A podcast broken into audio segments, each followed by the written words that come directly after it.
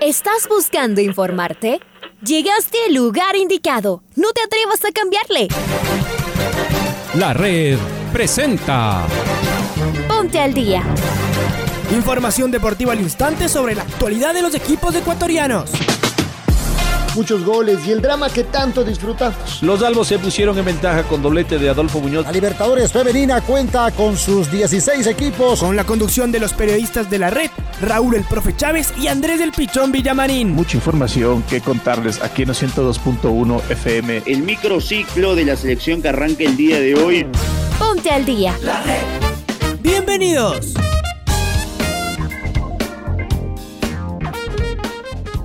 Amigos, hola, hola, ¿qué tal? ¿Cómo les va? ¿Cómo están? Tengan ustedes muy, pero muy, pero muy buenos días. Un placer poderlos saludar en esta mañana fría, la que tenemos. Ha llovido en gran parte de la capital eh, la noche, la madrugada. Les saludamos desde la cabina de la red en este día martes, hoy 2 de marzo del presente año 2021. Arrancamos, iniciamos, comenzamos esta programación deportiva aquí en el eh, noticiero al día de la red y su primera emisión. Le saluda Andrés Vitamarín Espinel como todos los días junto al eh, profesor Raúl Chávez. Eh, en Control Master está la señorita Paola Yambaye y los invitamos a que a lo largo de este día nos acompañen en los 102.1 FM y en cada una de sus programaciones. ¿Qué tal Andrés? ¿Qué tal amigos oyentes de los 102.1 FM de la red? Sean todos bienvenidas y bienvenidos al Noticiero El Día. En su primera edición les mandamos un fuerte abrazo en este martes 2 de marzo. Martes 2 de marzo estamos ya con ustedes para llevarles toda la información deportiva del país y del mundo. Así que de inmediato arrancamos con los titulares. Delfín y Orense empataron en el cierre de la fecha 2 ayer en el estadio Jocay de Manta. Universidad Católica recibe esta noche a Liverpool de Uruguay en el Atahualpa. Durísima lesión de Jonathan Mina, el jugador de Católica.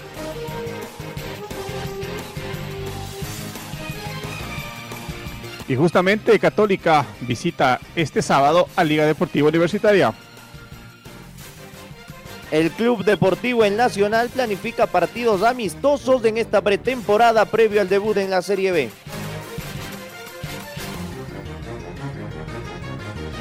La selección sub-17 de Ecuador cumplió con el primer entrenamiento en este nuevo microciclo en la casa de la selección. El estratega del Querétaro de México elogió a Luis Antonio Valencia. Esta semana se definen los clasificados a la fase 2 de la Copa Libertadores 2021. Son las 6 de la mañana con 8 minutos, 6 de la mañana con 8 minutos y es momento de escuchar el editorial del día en la voz de Alfonso Lazo Ayala. Llegó la hora para el trencito azul en la Copa Libertadores. No es ni mucho menos una instancia final, pero sí una definitiva para seguir en competencia. El Liverpool uruguayo viene con un gol de ventaja, aunque sabiendo que también con uno le alcanza a su rival para eliminarlo. Sin embargo, por lo visto en Montevideo, se sentirá cómodo esperando y saliendo en contragolpe. Por eso, esta es la hora de la Chato Leí, la hora de que su camiseta tenga peso internacional, la hora de recordar a aquellos que la hicieron sonar en su primera época de esplendor, cuando jugó la Libertadores del 74 frente a los equipos peruanos. Allí brillaban Tito Larrea, Luis Alberto Vera, Frisco Cajape, Ricardo Bernabé Romera, Cristóbal Mantilla, Enrique Portilla o Miguel Ángel Russo. Y luego el inolvidable del 80, cuando enfrentaron a los colombianos América de Cali y Santa Fe, con varios cracks de siempre. Fausto Carrera, Vinicio Ron, Juan Ramón Silva, Polo Carrera, Antonio Arias, Ítalo Estupiñán y el histórico Mario Enrique Rafar. Es el momento de desempolvar la historia para los actuales. Facundo Martínez, Andrés López, Juan Manuel Tevez, José Carabalío, Hernán Galíndez. El reto es sacarse de encima el pesimismo que les ha acompañado internacionalmente los últimos años. Esta vez el premio luce tentador, pero hay que apretar los dientes. Los jugadores hacen grande al club y además quedan en los libros para siempre. El partido de hoy se gana, con fútbol, claro, pero sobre todo con corazón y decisión. Hoy el trencito azul juega la Libertadores y como desde hace 57 años, la red le lleva toda la emoción y el rigor del torneo más anhelado de nuestro fútbol.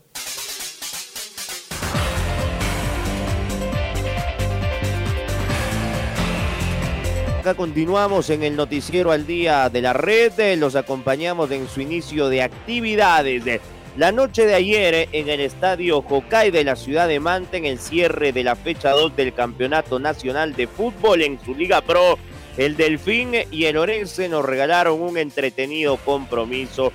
En el primer tiempo, a los nueve minutos, una gran jugada en territorio adversario de parte del equipo del Pato Lara que se dedicó a topar en territorio adversario, trajo consigo una bomba de parte de Joel López Pizano, el exjugador del club Sport Emelec, que se interiorizó por el carril derecho, que se abrió camino trazando la diagonal hacia el centro y que disparó un misil indetectable para Johan Padilla. El primer tiempo fue totalmente para la amenaza verde que arrancó muy bien su temporada sin embargo, en el segundo tiempo, Delfine con orden intentó acercarse a la portería del arquero Silva de Lorense y ya sobre los últimos 15 minutos un tiro libre en favor del cetáceo.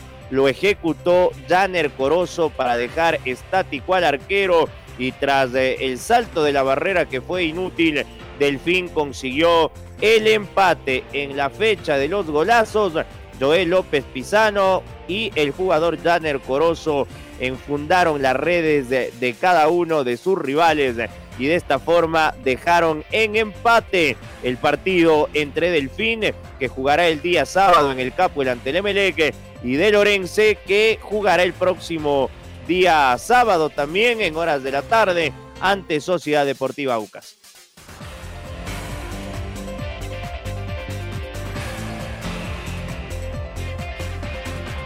Y esta es la. Así se jugará la tercera fecha, la fecha 3 de la Liga Pro en su primera fase en este 2021.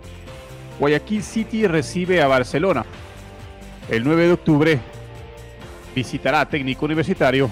Liga Deportiva Universitaria será local frente a la Universidad Católica. Orense recibirá a Sociedad Deportiva Aucas. El cuadro de Olmedo será local en Riobamba frente al Macará de Ambato. El Mushuk Runa visitará Independiente del Valle el Delfín viajará hasta Guayaquil para jugar frente al Emelec y el Deportivo Cuenca se irá a Samanta para jugar con el Manta Fútbol Club. 6 de la mañana con 13 minutos, 6 de la mañana con 13 minutos de esta noche. A las 19 horas con 30 estará jugando el trencito azul. La posibilidad de meterse en la segunda fase de la Libertadores donde lo estaría esperando Libertad de Paraguay. Galíndez será el arquero cuatro en defensa, Pollo López por la derecha, Yuber Mosquera y Guillermo de los Santos de centrales y hacia la zurda, cerrando los cuatro en el bloque defensivo, Gustavo Cortés. En el medio campo, Facundo Martínez con Kevin Minda en el doble pivote, para que en generación de fútbol por la derecha eh, aparezca perdón, José Carabalí. En el centro, la presencia de Walter Chalá, abierto hacia la zurda, Lisandro Alzugaray y arriba Juan Manuel Tevez. Escuchamos al gerente deportivo del club Camarata, al eh, señor Francisco Paquico Correa. El tema del equipo me parece que está, completo. Hoy el profe justo está por definir el plantel. Eh, no había novedades médicas de, lo que yo tenía conocimiento. Algún jugador golpeado, eso sí, pero me parece que Cortés tiene algún problemita ahí pequeño. Pero supongo que hoy día lo van a definir con, con el doctor y, y Santiago con su cuerpo técnico para, para ver cuál es el equipo, los mejores jugadores que pueden saltar este partido. Y yo coincido en que yo coincido en que se puede, se puede hacer, se puede, se puede lograr un resultado positivo. Tenemos que estar atentos, tenemos que estar concentrados y, Católica podrá hacer eh, uso de su localidad como, como lo hace la mayor cantidad de veces, que, que es generando, que es teniendo una idea de juego claro, un equipo agresivo y esperando que eso nos, nos pueda dar la victoria, la victoria para clasificar.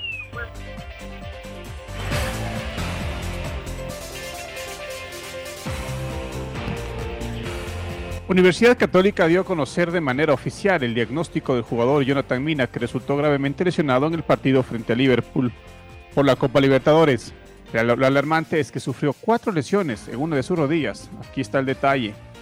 Rotura de ligamento interno, rotura de ligamento cruzado anterior, rotura compleja del menisco externo, condritis de rótula. Tiempo estimado de recuperación será de seis meses. Fuerza, chico Jonathan Mina, de quienes hacemos el noticiero al día en su primera emisión, es una lesión realmente dura para iniciar la temporada. Vámonos con Lucho Quiroz, eh, que nos trae novedades de liga, que justamente va a enfrentar el sábado a las 17.30 a la Universidad Católica. Si Caprov eh, logra ser habilitado, seguramente estará al menos en el banco de suplentes. Hoy Liga vuelve a los entrenamientos. Lucho, estás del otro lado. Buenos días. Hola Andrés y Raúl, ¿cómo les va? Todos ustedes que tengan un buen día y a los que nos escuchan también en el noticiero al día, qué placer saludarles. Eh, comentarles que Liga Deportiva Universitaria juega este día sábado en el Estadio Olímpico Atahualpa. Juega frente a la Universidad Católica. Partido complicado el que tendrá el conjunto de Pablo Repeto. Sábado 17 con 30 será este compromiso. Así que hay que estar pendiente de las novedades que ponga Liga. Eh, se habla mucho de que Juan eh, Cruz Caprof podría ya tener algunos minutos, incluso ir a la banca de suplentes, pues veremos si esto es así. Lucas Villarroel todavía tendrá unas dos semanas más de para, se le complicó eso de jugar eh, el anterior año un poco complicado su músculo, nuevamente está resentido. Y lo de amarilla me parece que será una semana más por lo menos que ya pueda estar en la banca de suplentes. Así nada más, Liga Deportiva Universitaria juega el fin de semana. Abrazo para todos. Abrazo Luis, muchas gracias por tu información y estamos en línea con nuestro compañero Freddy Pasquel, porque el Nacional sigue trabajando en la pretemporada en el complejo de Tumbaco. Los criollos se alistan partidos amistosos antes del inicio de esta Serie B 2021. Hola Freddy, ¿cómo estás? Buen día. Hola, ¿qué tal amigos? Muy buenos días a nuestros eh, compañeros Andrés y Raúl en estudios. El equipo del Nacional sigue trabajando en, eh, en la pretemporada en el complejo de Tumbaco. Los eh, dirigidos por el entrenador José Volter Villafuerte se alistan para lo que será el inicio de la Serie B a mediados de este mes de marzo. El equipo criollo además busca partidos amistosos en el transcurso de estos días. Tenía planificado un cotejo comprobatorio la semana anterior, pero tuvo que ser agendado, así que en estos días seguramente el equipo del Nacional, eh, a través de su departamento de prensa, de comunicación, dará a conocer los partidos que aliste el conjunto militar en esta pretemporada, pensando en llegar en el mejor ritmo, en la mejor forma posible al inicio de la Serie B de nuestro balompié. Esta información entonces, compañeros, vuelvo con ustedes a este estudios. entrenador del Querétaro de la Liga MX, Héctor Altamirano, brindó las mejores referencias sobre el trabajo que viene realizando Antonio Valencia como el capitán del equipo. Me ha dejado sorprendido su sencillez. Pese a su dilatada trayectoria, no hay trato especial. Es un tipo muy sencillo, acata las disposiciones que le dan, llega con mucha humildad. Valencia viene sin ritmo de juego, pero se adaptó rápido. Desde que inició el torneo en ocho fechas disputadas, solo ha salido una vez, declaró el entrenador. Es el primero en llegar y el último en irse un tipo que está comprometido con los objetivos del club y personales. Y es una persona seria, por algo tuvo una carrera exitosa en el Manchester United. La verdad es que es un lujo tenerlo en el club, finalizó el técnico. La selección sub-17 de Ecuador cumplió con el primer entrenamiento en este nuevo microciclo en la casa de la selección. Augusto Poroso, asistente técnico, fue el encargado de trabajar con el plantel sub-17 debido a que Patricio Rutia dio positivo por COVID-19. Estamos con Pablo King, quien va, nos va a ampliar el informe. Hola Pablito, buen día. Hola, ¿qué tal? ¿Cómo les va, compañeros? Buenos días, amigos y amigas de la red. Aquí está la información para el Noticiero al Día. El primer microciclo del 2021 de la selección sub-17 comenzó este lunes en la casa de la tricolor sin la presencia de su director técnico principal Patricio Urrutia que dio positivo para COVID-19. El asistente técnico Augusto Poroso se encargó del trabajo con los 22 convocados a este primer microciclo de la sub-17 en la casa de la selección. Escuchemos a Augusto Poroso que da su balance y su opinión de este entrenamiento que cumplió en la casa de la tricolor la selección sub-17 aquí en la red. Bueno, ha sido muy bueno, eh, ansioso de poder eh, empezar este microciclo con chicos nuevos que estamos viendo, que estuvimos observando con el profesor Pato Rutia, todo el cuerpo técnico y bueno, esperemos seguir observando. Tenemos dos días más de, entrenamiento y vamos a seguirlos viendo. Bueno, eso es lo que el anhelo de, todos nosotros, ¿no? de, la federación, del cuerpo técnico de la sub-17, de ir observando jugadores, de ir viendo más jugadores, venimos viendo distintas provincias que tenemos que seguir viendo con la experiencia que nosotros hemos tenido durante toda nuestra carrera, aportar hacia los chicos a esta edad, de irlos corrigiendo, irlos formando. Esta es una oportunidad, una gran oportunidad de estar aquí en la selección, ya después hacer la, la lista con el profesor Pato Rutia y de ahí se les da la convocatoria y se les da la oportunidad de estar aquí en la selección, que es una linda oportunidad de poder brindar todas sus cualidades y de nosotros de ahí sacar conclusiones. Muy bien, ahí lo escuchábamos al gran Augusto Poroso. La semana se definen los tres equipos clasificados a la fase 2 de la Libertadores. Solo una serie está empatada. Hoy juega Católica, como ya lo decíamos en el inicio. Vamos con Domingo Valencia Lazo, que nos amplía la información. Buenos días, Domi. Buen día, compañeros, amigos oyentes, ¿cómo les va? Esta noche a las 19.30 la Universidad Católica de Quito buscará ganar su juego ante Liverpool de Uruguay para clasificar a la fase 2 de la Libertadores. Los charrúas llegan con una ventaja de 2 a 1. Al trencito azul le bastará ganar 1 a 0 para meterse en la siguiente ronda. En esa instancia, espera el siempre complicado Libertad de Paraguay. Mientras tanto, que mañana se jugarán las otras dos series. A las 17 horas con 15 hora de Ecuador, Caracas de Venezuela recibirá la visita de Universidad César Vallejo de Perú. El duelo de ida terminó 0 a 0. Si uno de los dos gana, clasifica. El empate con goles lo beneficia al cuadro peruano, mientras que el único resultado que lo llevaría a los penales sería el 0 a 0. El equipo que clasifique de esta llave enfrentará al Junior de Barranquilla. Finalmente, Guaraní de Paraguay, después de su gran victoria de visitante por 4 a 1, recibirá al Royal Party de Bolivia. El cuadro del altiplano tendrá que por lo menos hacer 4 goles para intentar clasificarse. Si se llega a consolidar el avance de los guaraníes, se verán las caras con el Atlético Nacional de Colombia. Informó para el Noticiero al Día Domingo Valencia. Compañeros, volvemos con ustedes de Estudios Centrales.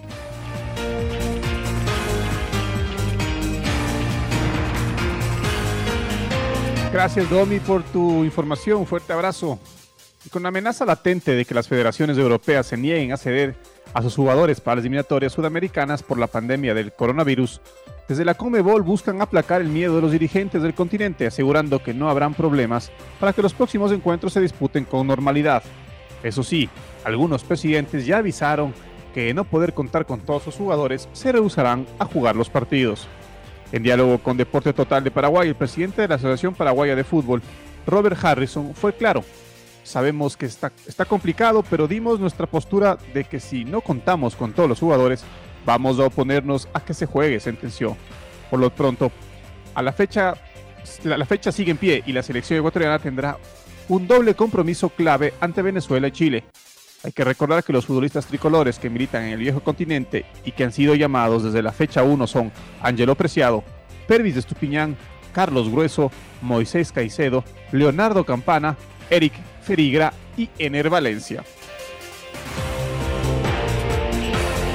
El ecuatoriano Jonathan Narváez continúa con su participación en diferentes eventos como parte de su calendario 2021. El integrante del Ineos eh, Grenadiers compitió en dos clásicas que se realizaron en Bélgica entre el pasado sábado y domingo. El sábado estuvo presente en la clásica Unlope GT, mientras que el domingo compitió en la clásica Curne Bruselas. Informe de Marco Fuentes, quien está del otro lado. Marquito, buenos días. Hola, ¿qué tal Andrés? Raúl, amigos, amigas, eh, muy buenos días tengan todos ustedes a través eh, de la red. En efecto, el ecuatoriano Jonathan Narváez eh, sigue sumando kilómetros, sigue en actividad en conjunto con su equipo, el Team Ineos Grenadiers de Gran Bretaña equipo en el que comparte por supuesto con Richard Carapaz y en esta ocasión tuvo un fin de semana a puro pedal con eh, dos clásicas que se llevaron a cabo en Bélgica. La segunda de ellas, el eh, día de ayer domingo, la clásica Curne, Bruselas Curne, en la cual eh, tuvo una destacada actuación siendo parte de una fuga estando ahí en persecución y por supuesto al final concluyó ubicado en el puesto 29 de la clasificación general en un evento en el cual el ganador absoluto fue el danés eh, del Trek Segafredo Mats eh, Pedersen. El eh, recorrido belga en el cual estuvo Narváez fue de 197 kilómetros y mostraron que el tricolor está en un gran momento de forma, pensando en lo que se viene en los siguientes días de su calendario. Previamente hay que recordar que el sábado también fue parte de la clásica Omlut de G de Newsblad, en la cual también estuvo presente junto con su equipo. Narváez también había corrido en este mes de febrero que terminó el día de ayer en el eh, Tour de los Alpes Marítimos, con lo cual sigue sumando kilómetros, sigue encontrando además el mejor rendimiento sobre su bicicleta, pensando en eventos de mucho más nivel y mucha más exigencia que se vendrán en las siguientes semanas. Esto es lo que les podemos informar a esta hora, amigos y amigas. Eh, un abrazo grande, nos reencontramos más adelante. Un abrazo, Marco. Es momento de escuchar el gol del recuerdo.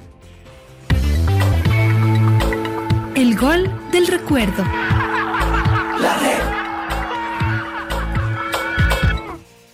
El 2 de marzo del 2020, la Universidad Católica visitó Deportivo Cuenca por la tercera fecha del torneo.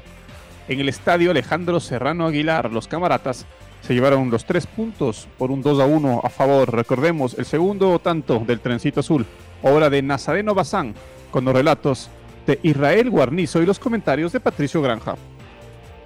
Décimo tiro de esquina, el noveno para la Universidad Católica.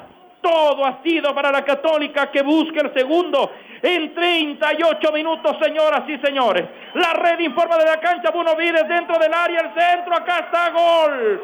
Gol, gol, gol, gol, gol, gol, gol, gol, gol, gol. Gol, gol, gol, gol, gol, gol de la Católica. Gol.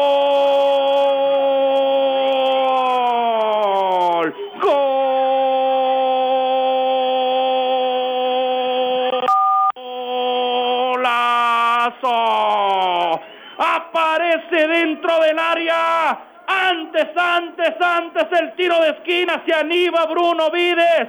Dentro del área. Levante el centro de pierna diestra. Centro totalmente pasado. Y aparece. Sí, señor Nazareno Bazán. Para con el borde interno de su pierna diestra. Enviar la pelota al fondo de los piolines. Cambiarle de dirección al esférico. Nada que hacer para el cancerbero Eras. En 38 minutos lo anticipábamos, lo decíamos. La Católica Martilla busca la segunda y en 38 pasa nuevamente adelante en el marcador. El Cuenca tiene uno, la Católica tiene dos. Cinco minutos de un peloteo de lado a lado con mucha presión e insistencia de Católica rinden frutos finalmente.